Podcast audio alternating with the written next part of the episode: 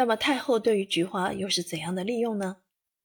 这个它是用来当做食品的，食法如下：先把那一种名唤雪球的白菊花采下一二朵来，大概是因为雪球的花瓣短而密，又且非常的洁净，所以特别的宜于主食。每次总是随采随吃的。采下之后，就把花瓣一起摘下，剪出那些焦黄的或沾有污垢的几瓣一起丢掉，再将留下的浸在温水内洗上一二十分钟，然后取出，再放在已溶有稀矾的温水里漂洗。末了便把它们捞起，安在竹篮里沥净，这样就算是端正好了。第二步当然便是主食的开始。太后每逢要尝试这种特殊的食品之前，总是十分的兴奋，像一个乡下人快要去复习的情形一样。吃的时候，先由御膳房给他端整出一具银制的小暖锅来。因为有菊花的时候总在秋天，暖锅已快成为席上的必需品了。虽然似乎还早一些，但也还不足令人惊奇。所剩注意的是菊花和暖锅的关系。原来那暖锅里已先盛着大半锅的原汁鸡汤或肉汤，上面的盖子做得非常合缝，极不易使温度消失，便是那股鲜香之味也不致腾出来。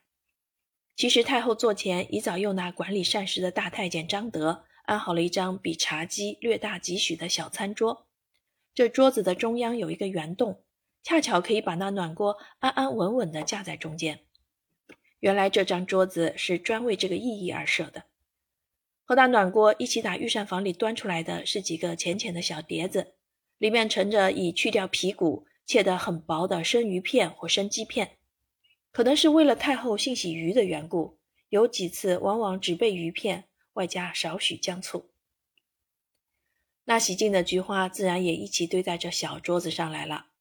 于是张德便伸手把那暖锅上的盖子揭了起来，但并不放下，只擎在手里候着。太后便亲自捡起几许鱼片或肉片投入汤内，张德忙将锅盖重复盖上。这时候吃的人，太后自己和看的人，我们那一班都很郑重其事地悄悄地候着，几十道的目光一起射在那暖锅上。约莫候了五六分钟，张德才又前去将盖子揭起，让太后自己或我们中的一人将那菊花瓣的量抓一把投下去，接着仍把锅盖盖上。再等候五分钟，这一味特殊的食品便煮成了。所有的揭锅盖、投菊花的时候，太后总得不住口的指挥着。其实我们和张德都已熟练有素，他真不必多费心了。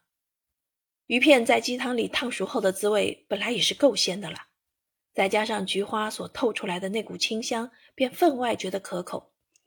而菊花的本身原是没甚滋味的，便经鸡汤和鱼片一渲染。便也很鲜美了。太后吃得高兴时，往往会空口吃下许多去。我们站在她的旁边，饱闻那股香味儿，却觉得很难受。偶然得太后慈悲，叫我们把她吃剩的分食掉，便不由欢喜的不得，谁也不肯再讲什么谦让之礼，恨不得独自吞了下去。太后不仅爱把菊花用来作为佐餐妙品，同时更爱利用它来代替肥皂洗手。这里所谓的洗手，却并不是手上有了什么污垢才洗，乃是随时洗着玩玩的意思。他老人家每从插在瓶内或供在盆里的菊花上摘下一朵将开未开的蓓蕾来，拆散了放在手掌里，用力的摩擦，擦到那花叶齐遍了渣才弃去，却并不就洗手，只把手掌张开了，让它们自己吸干，过了半晌才用温水洗去。可是那股菊花的香味便已留在手掌上了，皮肤也似乎染上了一种淡绿色。太后往往会举起手来，很有兴味地端详着，并用鼻子闻着，久久不厌。他不但自己欢喜如此，而且带着教我们也学着他做。然而我们终不能像他一样的感到有什么兴趣，只在如厕以后，或手上沾到了什么腥臭的东西，才去采些菊花的绿叶来擦擦。借以消除那股污气。等闲时，谁也不高兴去糟蹋那些花儿。菊花中据说还有一种最稀罕的名种，唤作绿牡丹。它的颜色是绿的，绝非浅绿，而是深绿。花中绿色的最少，故不独菊花如此。而在菊花中，绿色的似乎格外的绝无仅有。我虽久已听人说过有绿牡丹这么一种菊花，但我委实不曾见过。太后自然也早就知道有此异种，所以在好几年以前便不断的派人出去搜寻了。当然，经她这样一位顶天立地的女政治家发出去的命令，哪里会有全无影响的道理？不久就有许多人献了好几十盆标着“绿牡丹”三字的菊花来，可是他们所开的花都只略带一些绿色的气味，实在够不上称“绿”字。太后如何能满意呢？便继续寻求。后来又有人送了寥寥的四盆来，一瞧花色，果然是像绿玉一般的绿。可是陈列了几天，颜色忽又淡了下去。金太后亲自去仔细一验，才知是人家用绿颜色把白菊花染好了来混冲的。这一来，自然很使他动气。那进花的人险些因此跌进铁窗子里去，但也亏他这么一假冒，倒给太后想出了一种主意。到第二年新菊开始插秧的时候，他便吩咐那园丁另外划出一方空地，专做培养绿菊的试验场。先用许多上好的绿色颜色颜料冲成很浓厚的浆水，把那一小方空地上的泥土全用这浆水拌过，然后捡几只种气顶好的白菊秧插在里面，每天再用掺和着绿颜色的水浇灌。在太后的意思，总倒是经此一番努力之后。这几枝花开起来，必然无疑是绿色了，却不到绿色素持久还是给叶子吸收了去，花瓣上依旧只有很淡的一重绿色，偶尔可以发现几点较深的绿色的细点，便算是天大的奇迹了。经过了这一番失败，太后才灰心了，从此便竭力的痛抵绿色菊花之不足可贵，而绿牡丹的名种也永远不曾得进上院。我自己后来也不曾在别处见过，大概是我的眼福太不济了。太后和我闲谈时，常有一种表示，以为选择各种花卉固然应用颜色的美丽为主要条件，但我们也不可太忽略了它的其余的功用。颜色的美丽只能令人于视觉上感到畅快，谈不到有什么效益，所以我们必须自己想方法去充分的利用它，使服实用。太后的用菊花瓣投入暖锅中去和着鱼片同煮，便是这一个主张的实现。此外，他还发明用玫瑰花或者糖做成一种甜酱，滋味和香味极具佳妙。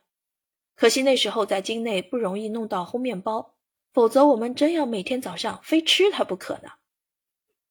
从前的一般富贵人家对于喝茶也总是很讲究的，茶叶最好的要买到一二十两银子一斤。的确也可算是奢侈品的一种，唯其是奢侈品，我们的太后便分外乐用了。她所喝的茶是否真比外面所有的特别的好，我可不敢说，只知道他们的价钱都是大的很害人的，绝无一二十两银子可以买到一二斤的话。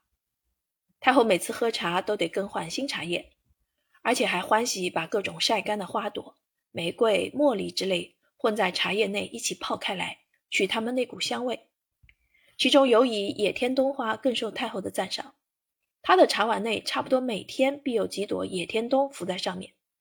荷花的花瓣也是太后所爱吃的一种东西，在夏季里，常叫御膳房采了许多新鲜的荷花，摘下它们最完整的瓣来，浸在用鸡子调和的面粉里，分甜咸两种，加些鸡汤或金糖，一片片的放在油锅，进而炸透，做成一种极适口的小食。还有在春天，约莫清明节前后，那些高大的玉兰才开旺的时候，太后也得把它们采下来，依着利用荷花的方法，煎成又香甜又清脆的玉兰片，随时吃着它们消闲。上院内所种着的花木既是如此之多，而每种花木又必须有人去时时照料，因此给太后充园丁的那些太监的工作，委实是十二分的繁剧了。单就菊花来讲，还只是一种时令花，只在秋天里需要人照料。虽然我们有很大的暖房盖着，尽可把它们维持到过冬，但需要照料的时间大部分总在秋天，似乎可以不致怎样繁忙。然而在事实上，一交秋令，几十名专门负责照料菊花的园丁，便没有一个不忙得整天不干别事，而仍不能有片刻的空闲了。譬如灌水、施肥、牵种。遇烈日或大雨，便需加盖席棚；雨过后及晚上，又必须把席棚取下，好让它们充分的吸收露水。再加那时候还不曾有什么灭虫的药墨发明，于是除虫的工作又得占据不少时间。能够在菊花上繁殖并施行破坏工作的虫类是很多的，而其中有以专钻在花心内肆意捣乱的一种小青虫最为可怕。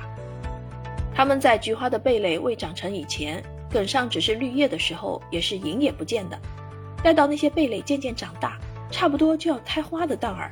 它们便不经邀请的何地光临了，齐集在花蕊上，日夜的绝念，往往会把一枝上的花全部念完。